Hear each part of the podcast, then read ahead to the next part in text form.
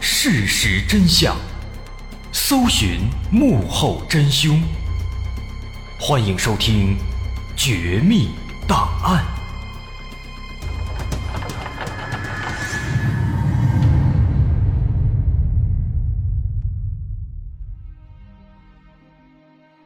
还原事实，探索真相。欢迎来到今天的《绝密档案》，我是大碗。二零零二年七月二十四日晚上，在上海虹口区某栋居民楼内，一个普通的家庭。晚餐时间，父子两人坐在饭桌上，但他们的兴致似乎不是很高，桌上的饭菜几乎没动。其中的父亲一直在皱着眉头，看起来有心事。他憋了半天，最后终于缓缓地张开嘴。对着儿子说了一句：“佳佳，是不是你呀？”听了这句话，眼前这个十八岁的男孩瞪大了双眼，他怎么也没想到父亲竟然会怀疑自己。紧接着，在他脸上，这种震惊就变成了愤怒，他几乎是大喊着回答说：“你怎么会这么想啊？你还怀疑我，我还要怀疑你呢？”自从我妈走了，你都干了些什么？你自己不知道吗？这话一出啊，屋里的气氛顿时变得剑拔弩张，父子两个都气势汹汹，都觉得对方才是那个可恶的凶手，一场争吵在所难免。这样的氛围在这个破碎的家庭中已经持续了三个月。三个月前，一场悲剧。彻底打碎了这个温馨的家庭，也让这对父子的关系降低到了冰点。一直到几年之后，这位父亲去世，他们的关系都没有得到缓解。这个十八岁的男孩名叫刘思佳，相信大家听到这个名字都会感觉这名字有点女性化，听起来像是一个女生。当然，其实刘思佳这也是一个化名。实际上，他真正的名字呢，也差不多，也非常的女性化。女性化，这就对了。如果没有这个名字，今天这故事可能根本就不会变得如此离奇。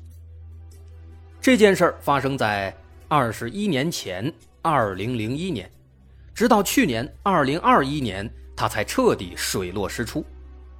这事儿离我们很近，在当时也引发了巨大的轰动。因为情节太过奇葩和曲折，上海电视台的《东方幺幺零》专门用了两集时间对这件事情做了详细的报道。我们今天的内容很多也取材于当时的那些报道。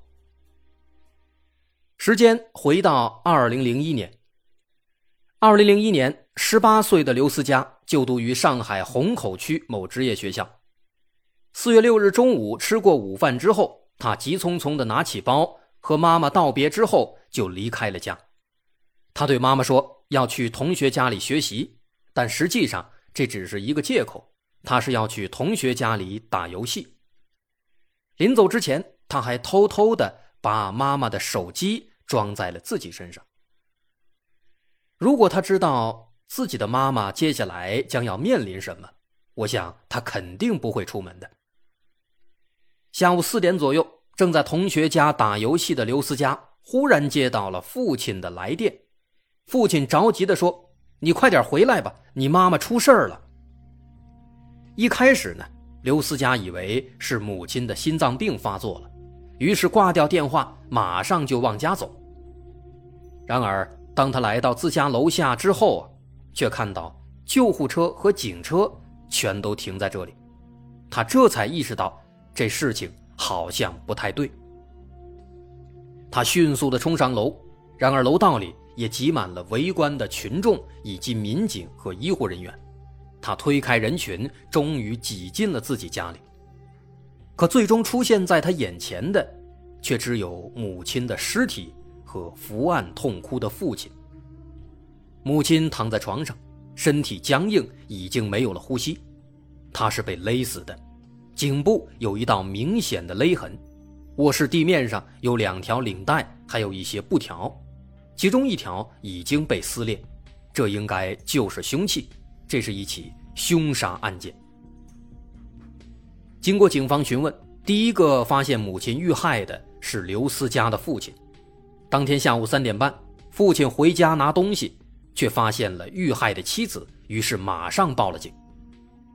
刘思佳是中午一点多离开家的，这就大致锁定了母亲遇害的时间，大约在一点到三点半之间。对这起案件，警方的第一反应有没有可能是入室抢劫杀人呢？因为他们家所住的小区相对比较高档，刘家也相对比较富有。刘思佳的父亲是一个包工头，生意做得比较成功。在业内也有一定的名气，从这个情况来看呢，具备劫财的目标条件。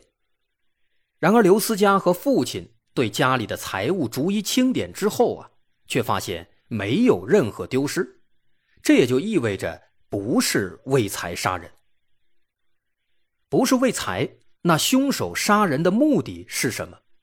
有没有可能是强奸杀人呢？法医给出的回答是否定的，因为尸检并没有反映出被性侵的迹象，而且死者衣着完好，没有撕扯的痕迹，这一切都不符合。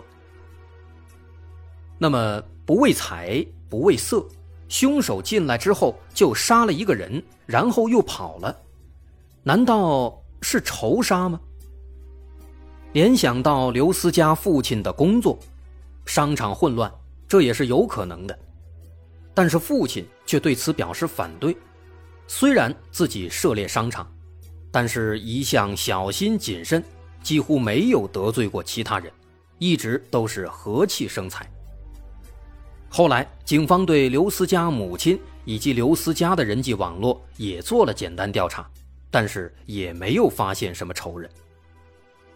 这就奇怪了，连凶手的作案动机都查不到。难道纯粹的是一起激情作案吗？若果真如此，那么这起案子可就难办了。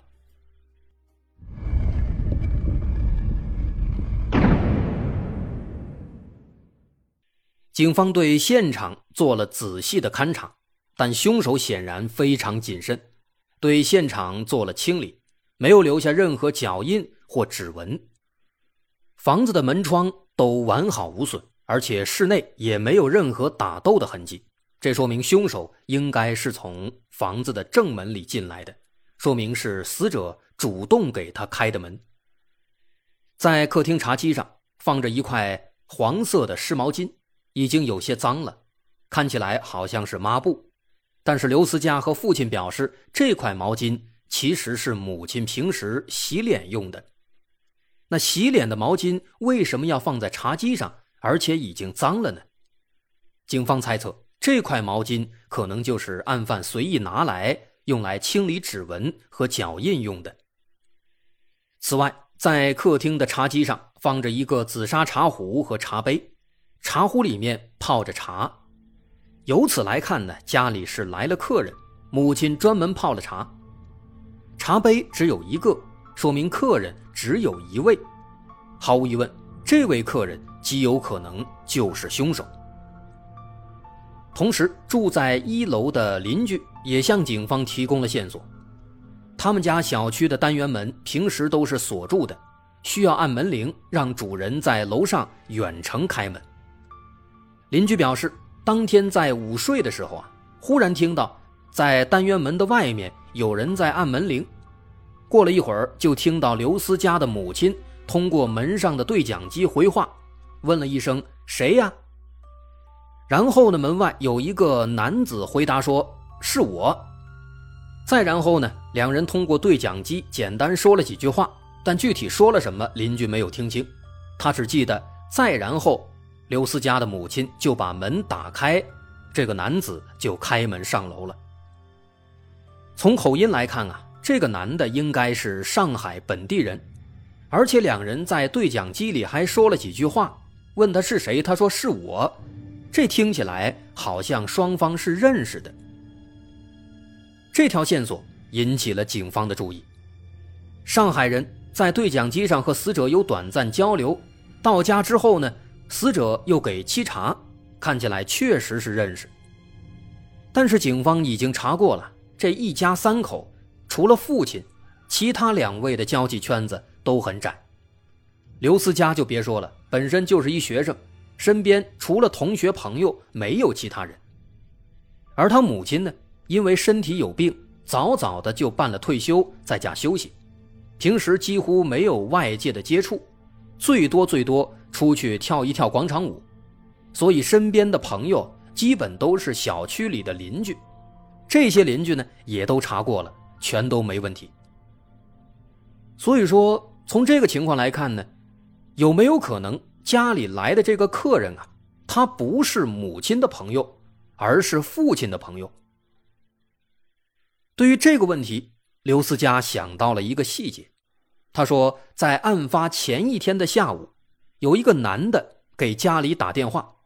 当时刘思佳接起来之后，对方问说：“是刘思佳吗？你爸爸在家吗？”刘思佳说：“不在家，并且问对方是否需要父亲的手机号码。”对方回答说：“不用，我有你爸爸的手机号，我会打手机联系他的。”对于这通电话，很明显，这个打电话的男子对他们家很了解，他知道刘思佳叫什么。也知道父亲和母亲叫什么，刘思佳认为这个男子应该是父亲的朋友，但是父亲却表示，当天他并没有接到任何电话。这个情况就有意思了，他没有给父亲单独打，这说明这个打电话的男子他是醉翁之意不在酒，他的目的并不是要找刘思佳的父亲。警方猜测，这个神秘来电。可能就是凶手打的。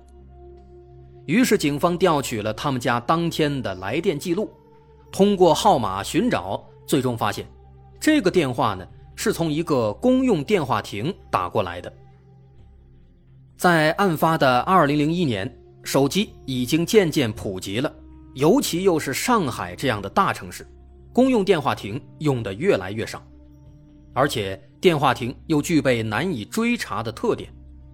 所以说，从这个人他用电话亭打电话来看呢，似乎也印证了警方的猜测，这个电话可能真的是凶手打来的。但这个人会是谁呢？他知道刘思佳的电话，所以思来想去啊，感觉这个人他应该就是在刘思佳父母的朋友圈当中。于是警方再次把他们身边的所有人全都查了一遍。甚至后来把刘思佳的同学、老师也都查了一遍，前前后后查了一百多人，但仍然没有任何线索。时间就这样一天天的过去，线索几乎没有，警方破案遥遥无期。在这种压抑的环境下，刘思佳和父亲之间的关系也愈发紧张，甚至开始互相猜疑。刘思佳的观点是，第一个发现母亲死亡的就是父亲，而父亲当时回家的理由是为了回来拿点钱，而家里的财政大权一直在母亲手里，父亲对此一直非常不满，而且夫妻俩也因此经常发生争吵。不仅如此，仅仅一年之后，母亲尸骨未寒，刘思佳的父亲就找了一个新的女朋友。给他找了一个后妈，这让刘思佳非常寒心，而且每次给母亲上坟，他发现父亲都表现得非常愧疚，怎么看都像是做了亏心事。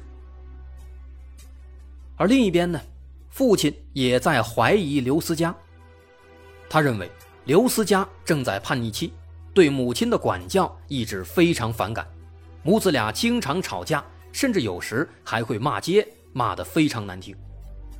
更重要的是，在前面我们提到了一个小细节：案发当天，刘思佳偷偷的把母亲的手机给拿走了。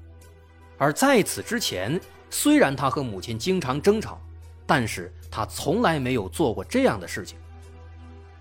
虽然对此，刘思佳说自己当时呢是虚荣心作祟，想在同学面前炫耀一下，但这种理由在这样的环境下。很难让人信服。就这样，父子俩相互猜疑，日子过得越来越紧张。终于有一天，父亲憋不住了，在饭桌上摊牌了，这也就有了在节目开头我们描绘的那一幕。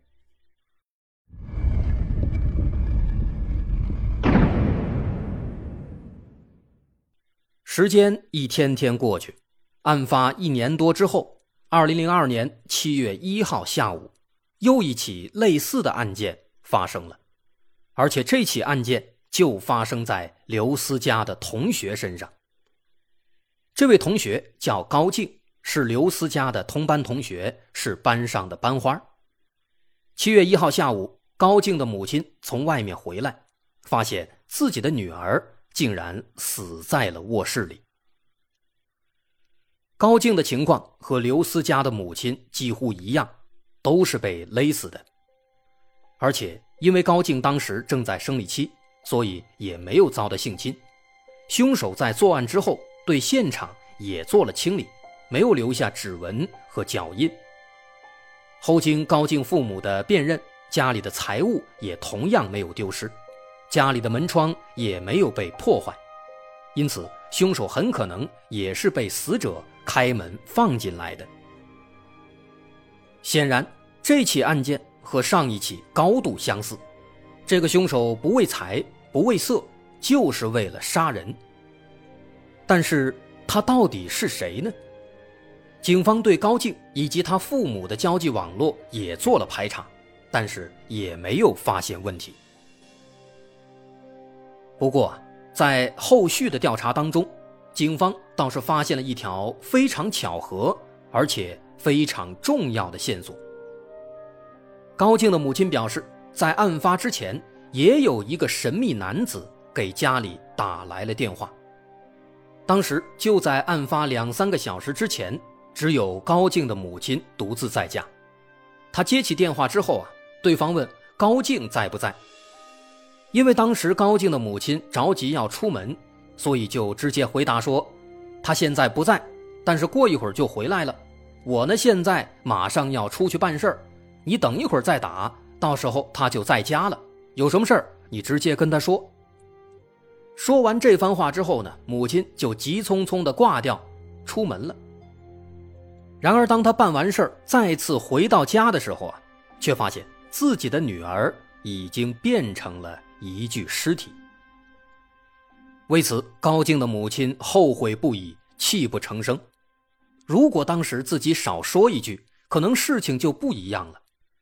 在电话里说自己马上要出门去办事儿了，这不就等于告诉了凶手家里没有其他人吗？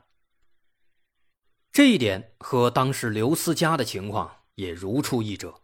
如果当时刘思佳没有出去，也许悲剧。就不会发生了。面对如此多的相似点，警方基本确定这两起案子应该是一人所为。那凶手到底是谁呢？他和这两名死者都是什么关系？又为什么要杀害他们呢？我是大碗，大家不要着急，稍后下节我们来揭晓答案。如果您喜欢，欢迎关注我的微信公众号，在微信搜索“大碗说故事”，点击关注即可。我是大碗，稍后下节咱们再接着说。